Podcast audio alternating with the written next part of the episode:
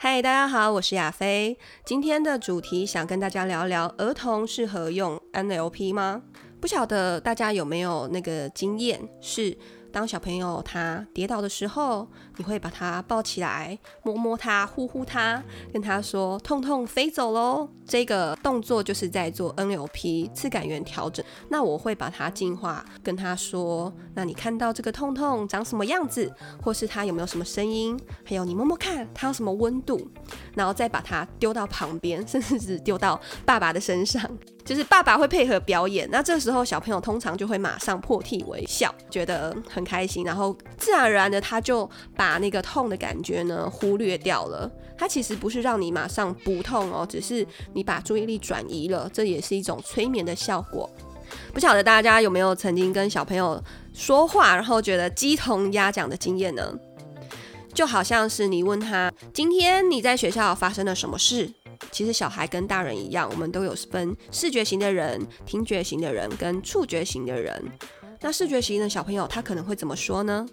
他可能会说：“我今天有看到同学跳舞。”他其实在跟你叙述的都是一些画面。那如果是听觉型的小朋友呢？他可能会跟你说：“我今天听到了同学唱的一首什么歌。”如果是触觉型的小朋友，他可能就会想说：“嗯，今天在学校在操场跑来跑去，跑来跑去的，很累啊。”这三种数词，你有发现他们都在讲同样一件事情，就是今天在学校到底发生了什么啊？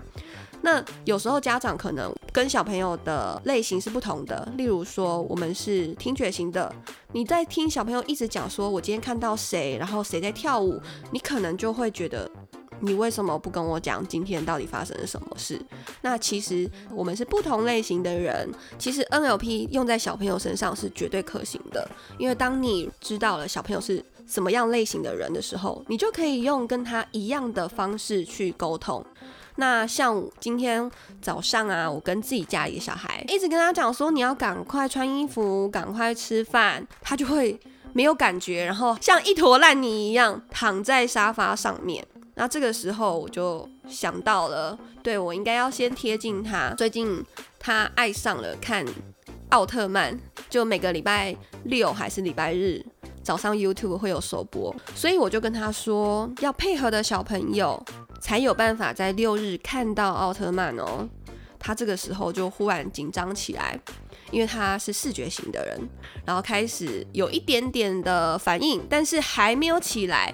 那这时候我就问他说：“你觉得要配合的小朋友，他可以看到奥特曼，还是不配合的呢？”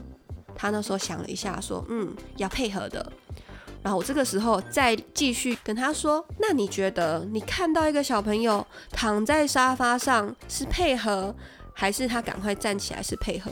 这个时候他就听懂我在说什么了，马上跳起来。所以你看，当我们家长可以了解孩子是什么样类型的人的时候，你就可以用更有效率的方式跟孩子沟通。好，所以我们要怎么样去贴近小孩的世界？就是我们要去了解他是什么样子思考类型的人。那我们做大人的，你就可以在日常生活任何时刻，可以用这样的方式去跟小孩沟通，你也不会觉得。